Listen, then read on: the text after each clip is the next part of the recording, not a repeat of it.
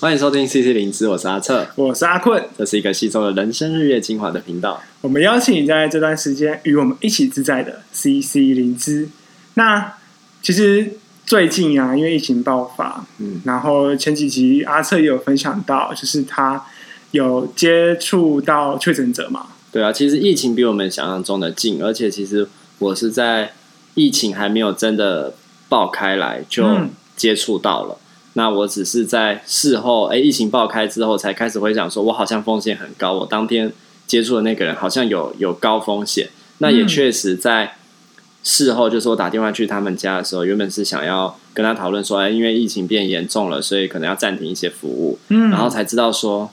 他就是可能因为呼吸道的一些症状住院了。那时候也还没有确诊。那其实就是保持着这样的非真的是非常不安的心情。一部分不安是担心他。然后一部分同时又要担心自己，然后担心自己后续就是在接触他之后所接触到的那些人会不会被自己传染。对。然后一直有一个声音说，因为其实我服务对象很多都是长辈，都是比较年长的，很担心自己就变成是一个病毒的杀人魔，就是啊带着病毒去传染给其他人，然后就呃抱着这样的不安，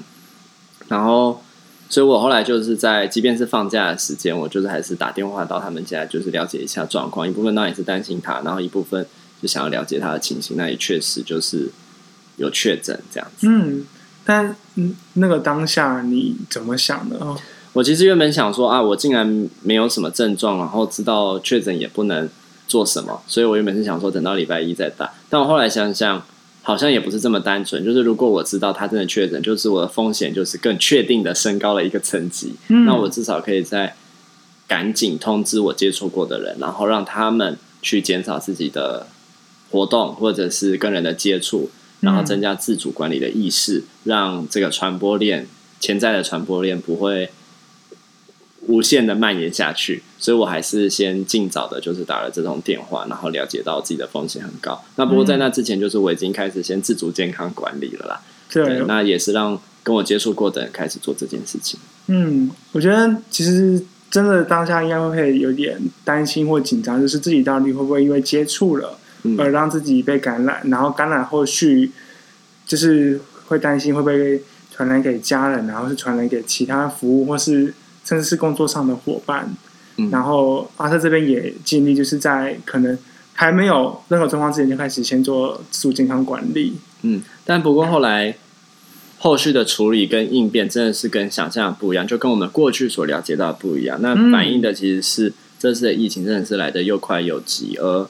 呃，我想医疗单位、医疗单位、卫生局真的是措手不及的反应。我记得我那时候得知这件事情，我就主动打一九二二去。去通报，那他们那时候一开始那个服务的人就是听到我的状况，就说啊，你这个是急件，我们会赶快处理，因为对方其实应该是因为症状很严重，然后他也没有办法回报说他到底有哪一些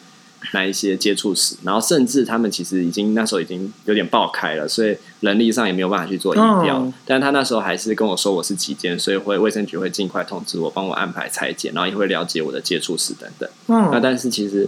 当天晚上就是他们有打电话来。然后就是跟我说啊，我现在可以先做什么，然后再继续等电话这样。那他其实说可以做的事情就是叫我先尽量一人一室啊，然后不要外出啊，自我健康先管理，然后卫生局会尽快跟我联系。但其实后来就都没有联系。那我从新闻上或者资讯上可以了解到，其实就是他们后来也改了策略了嘛，就是说因为确诊人实在太多，接触者又更多，所以他们也没有办法做疫调了，也没有办法每一个人做这么紧密的去监控。然后他们认为，就是其实已经升三级了，那其实大家就应该要视自己是一个潜在的传染者或者是感染者，所以就是大家都应该要管管制好自己的行为，所以他也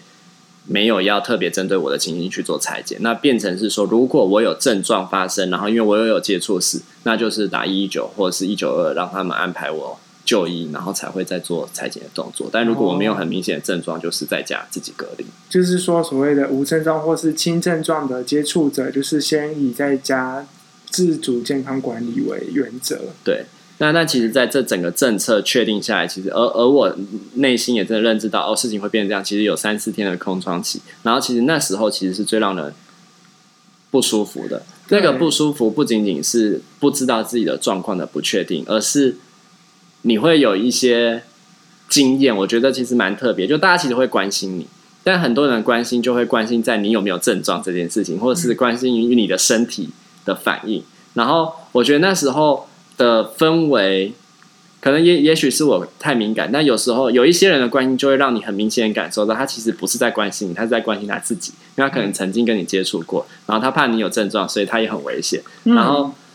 那个氛围就让人有点不舒服，而且这是这是这样的人，可能过去就是从从来不跟你主动关心，甚至你传讯给他，他也会有有的人会已读不回，那他会传讯给这种人，就是因为必须要这么做。那可是他可能平常是已读不回的人，但是因为这件他会可能主动传讯给你，打电话给你，然后问一些他需要的资讯。哦，我觉得那其实那让人蛮不舒服，因为他我觉得感觉就是说他不是真正的在乎你，他只是想要知道说你有没有确诊，然后让自己可以知道可以怎么做。对，那我觉得那个真的是会让人觉得，那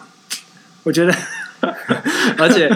我稍微分享一下，就是我觉得那个更具体的情形，就是我觉得更扯的是，就是他让他的家人直接打电话给我，用他的电话或 line 接打，所以我原本以为是他打来，结果我接起来发现不是他，然后他就告诉我他是他的谁谁谁，然后就开始问我一切的事情，然后问我说啊，你怎么就是你裁剪的结果怎么样，或者是什么时候要去裁剪，然后我就说还没有接到通知，就是不知道。怎么来？他说怎么会这样？怎么不是应该要裁剪了吗？什么什么什么的，就是要要来问我这件事情。然后，所以第一个我猜的就是他也没有先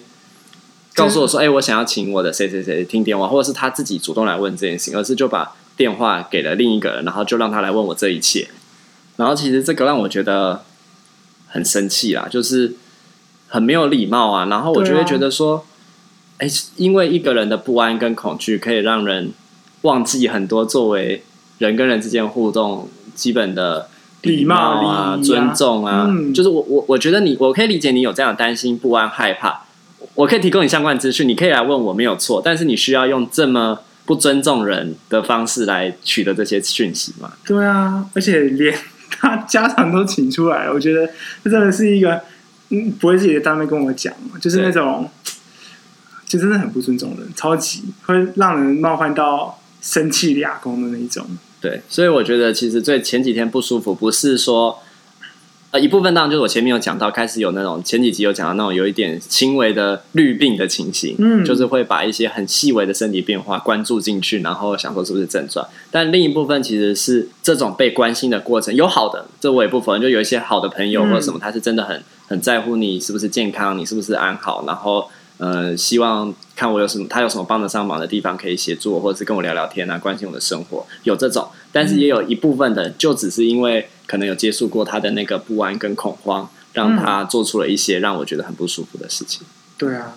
然后呃，面对一些家人什么，其实我也会觉得有点抱歉，然后我必须跟他们解释我遇到这些事情，然后甚至会觉得有点愧疚，就是啊，我是不是有可能把病毒传染给他们？的那个情绪其实是会让我觉得不舒服，但其实你当然用很理性、很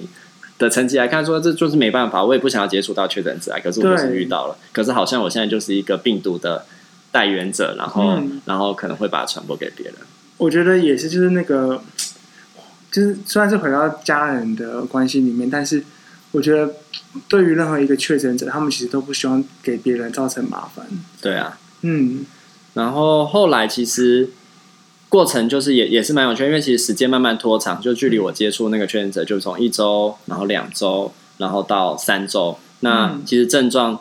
是没有很明没有很明显的症状出现。然后因为我也考虑现在的医疗量能等等，就是觉得其实现在不需要去裁剪啊或什么的，就既然没有症状没事就好，我就继续健康自主管理。而也因为经过了三周，然后三周多，然后都是安全，其实反而更确信自己应该是。没有什么太大的传播力或是危险性，因为我就是都在家，大部分时间都在家，好好自主健康管理。相对于可能很多人，反而我会觉得自己是更安全的。对对，那可是其实还是心中会有一丝丝的不安。然后那个不安是因为不知道疫情什么时候会结束嘛？然后我服务对象又服务对象又是都是老人家长辈，然后我有一些家人是老人家，那我之后还是要跟他们接触啊。那如果就是根据一些网络上的资讯，对于症状的了解，就我确实还是有可能是一个无症状的带源者，然后还有传播力，可是我不知道。嗯、那如果我之后跟他们接触，把病毒传染给他们，总是还是会觉得对他们威胁那。对我来说，看来是没事嘛，因为已经三周了，嗯就是都都没有发生什么事情。可是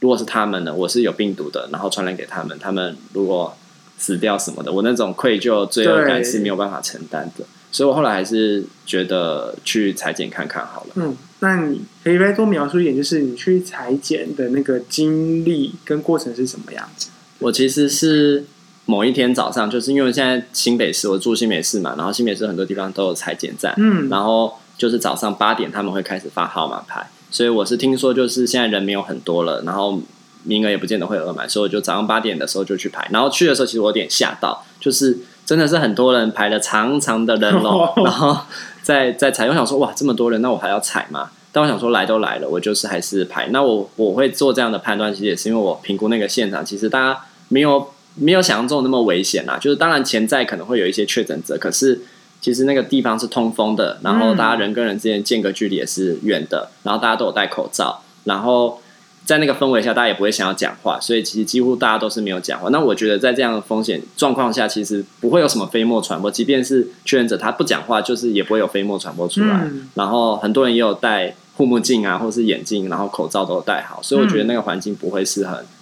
很危险的啦。对，那所以我就还是排队。那其实也没有排很久，就是他就是发号码牌，时间到就开始发，所以大概排个十五二十分钟，我就拿到号码牌。那他就会告诉你说，你这个号码牌大概是几点，再回去那个地方做筛检就可以。那我那时候排到的时间大概是十一点半，所以我就是十一点半的时候回到我去筛检的地方，然后他一批大概就是二三十个人这样子，然后就是会有先完成报道。然后完成报道以后，就是会照号码开始一个一个裁剪。那裁剪就是我们像我们新闻看到，就是有那个裁剪亭，嗯、然后会有医师或是护理人员在里面，然后就是会帮你裁剪。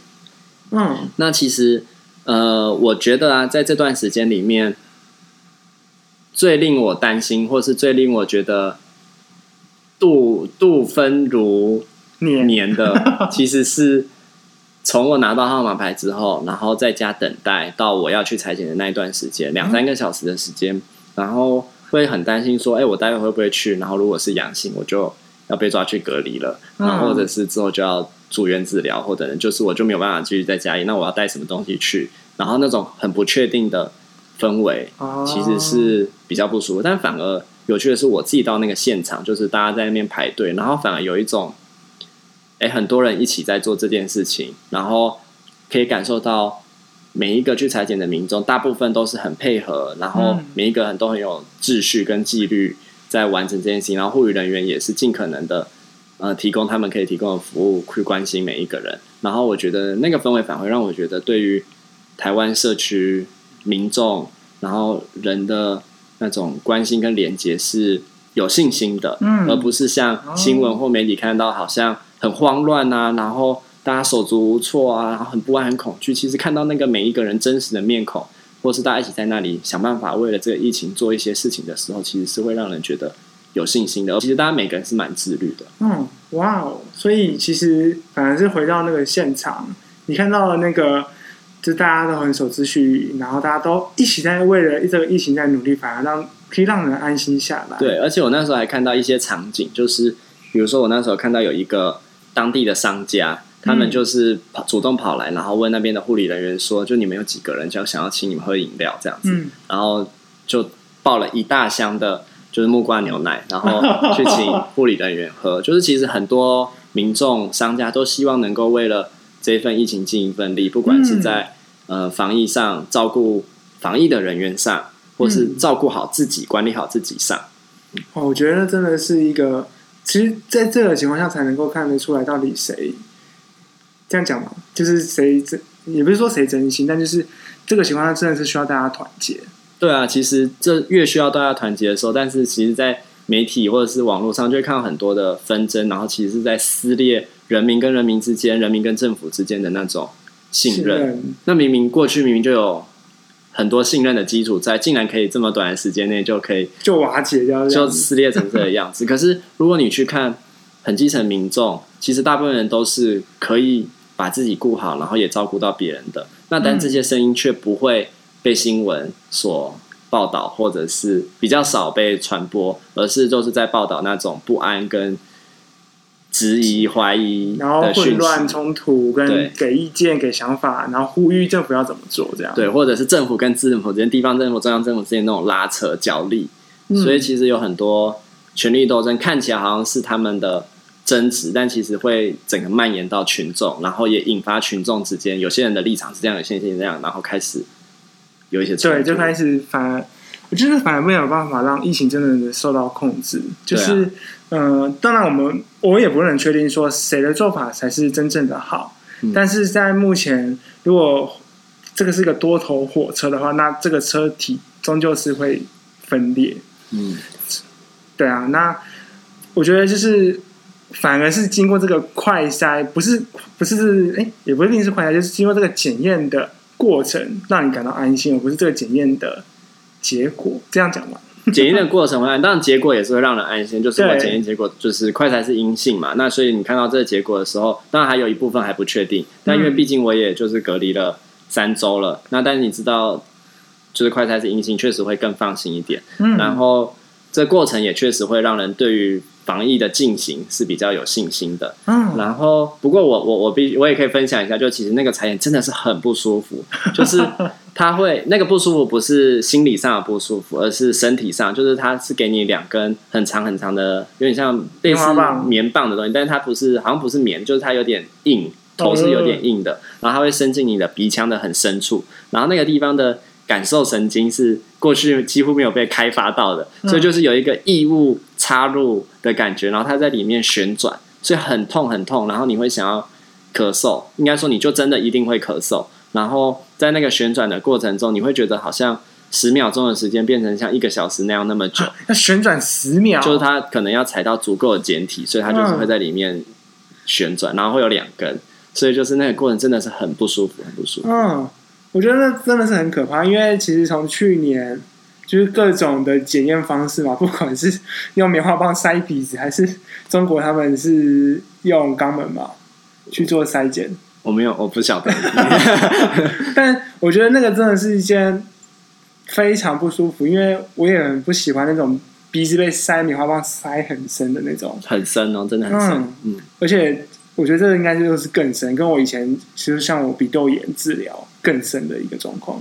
我我不确定，因为我没有鼻窦炎治疗过。可是对我来说，它就是已经是我没有过的，好像有一个地方的感官是过去没有被触碰到，然后现在被触碰，然后又会很不舒服。那可是还好啦，就是就是一个过程，然后、嗯、呃，你知道他在做什么，然后你也知道你必须经历这件事情，那就是稍微忍耐一下那个痛苦过去就好了。哦、只是说，确实那个过程是在身体上不舒服，很不舒服。嗯，那就是他大概多久之后裁剪完就告诉你结果？嗯、呃，我们那时候是因为他是一批一批嘛，所以他就是等我们那一批都裁剪完以后，他就先去做快筛，那我们就是在现场附近等，然后。大概过了半小时左右，他就是会来宣读。Oh. 那其实那时候大家应该就是一个很紧张，就你有被一开始先叫到名字，他就会先叫你的名字，然后就是跟你叫完以后就说啊，这些人就是阴性，然后可以回家等呃 PCR 的结果。然后如果是是阴性，不会特别通知，可以自己上网查。那但你就是知道有一些人没有被叫到，真的假的？但很少数啦，很少数。Oh. 但就是确实有一些人没有被叫到，oh, 他是快筛是。阳性，他就会被留下来，然后就是在那边留院观察。嗯、啊，那你有看到身边就是那一批有留下来的吗？有啊，但他没有离我很近啊，所以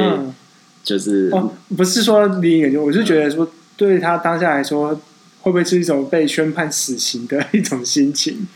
这我没有，我不晓得，就是因为也没有机会。听他说，或者是分享。但不过，其实那时候真的会想说，到底会不会叫我名字？会不会叫我名字？就是在我的名字也不是一开始被叫到，我是在中间后面才被叫到。想说，到底有没有我的名字？这样子 很恐惧耶，就是一直在等那个怎么讲放榜嘛。可是，对，对，对，我觉得这真的是会让我在那个短短的几秒当中压力整个爆表，嗯，然后紧张到炸掉这样子。对，那。所以说他这样子公布完就可以回家了，就可以先回家继续自主健康管理几天这样子。对，然后不过就确实可以看到，大家就是确定阴性的人，就快筛阴性的人离开，就可以看到他们有一种松一口气的那种感觉。嗯、包括我自己也会觉得啊，松一口气。我觉得真的是，就是那种不确定感，嗯，然后到有人可以告诉你一个结果，我觉得真的是算是一种解脱吧。对啊，就是也对我周遭的人是一种解脱，哦、就是如果他们担心自己也有被我传染到或什么的人，嗯，对啊。那我觉得我们就做一个简单的整理，就是一开始你去做快筛是需要准备先预约吗？或者说准备不用不用，就是去现场。那他通常就是会问你说，你可能发病是什么时候，症状是什么？那我会还是会写，就是因为我其实还是有一些很轻微，自己不确定到底是不是跟这个疾病有关的症状，所以我需要去做一个确认嘛。所以你就会写你在什么时候开始，然后有一些什么样的症状，然后写一些基本资料，大概就这样而已。哦，那他不会让你在现场写，他就是你一开始是发完号码牌，他会给你资料表，你就带回去写。嗯，哦，然后到时候就是在他。指定的那个区间，然后到现场排队报到，报到，然后提供他那个资料跟健保卡，嗯，然后他你就在旁边等，就他会让你排队，就照号码排队，然后排好以后，他们就开始筛检，进行裁剪，然后裁剪过程真的很不舒服，对，然后裁剪完之后还要再等个三十分钟左右，对，然后再还会再唱名，就是结果以及呃阴性和阳性他们后来的一些。呃，像阴性就是回家，阳性就是留院观察。对，他有一个留置区，我不知道最后会留院还是送集中检疫所还是怎么样，那个后面我就不太清楚。但是他会先把他们留在一个区块，嗯，这样子。OK，我觉得其实，在了解过程对于一般的大家来说都是蛮重要的，因为如果说对于快筛的过程很不确定，然后又只能在新闻上面看到的是乱象，嗯，那你就自然而然对于快筛的。整个可能防疫过程会特别的去担心或什么，但是像今天我听了阿瑟这样讲，我就会知道哦，原来快筛的过程是这个样子。嗯，那我自然就会比较放心一点。对，但我觉得也不是要鼓励大家去快筛，但是如果真的有需要，你不用因为我觉得不太需要，因为很害怕去那个场合而不去快筛。如果真的有必要，就是去确认一下自己的状况是好的。嗯、然后就我去的那个筛检站来说，其实现在量能也不像呃新闻报那样什么。就是不够啊，嗯、或什么的，就是我大概接近中午的时候回去筛检，那时候号码牌其实都还有剩的，嗯、就是你你就算中午才去领号码牌，你还是拿到号码牌，就是可能傍晚的时候、下午的时候再筛检这样。嗯，哦，原来如此，就是可能也刚好过了第一一两周，前一两周最爆炸的阶段。那我觉得，就是刚好是随着疫情进入到三四五六周之后，或许。整个的情形会逐渐减缓，但是希望啦。对，我觉得以就是台湾现在大家民众对于自律的要求，然后呃这样的秩序的状况下，我实际看到的情，我有信心它会慢慢的比较缓和下来。就是不是说啊都好像很悲观或什么的，它也是有一定有它的风险在。那我们就是谨慎以对，可是也不是好像绝望了，这样世界要毁灭了之类的这种感觉。我觉得真的是谢谢阿策的分享，就是让我们了解快筛的过程，然后也从快筛的经验里面去重新看见，其实我们台湾人真的很努力在做防疫这件事情。好，那我们今天到这边喽，拜。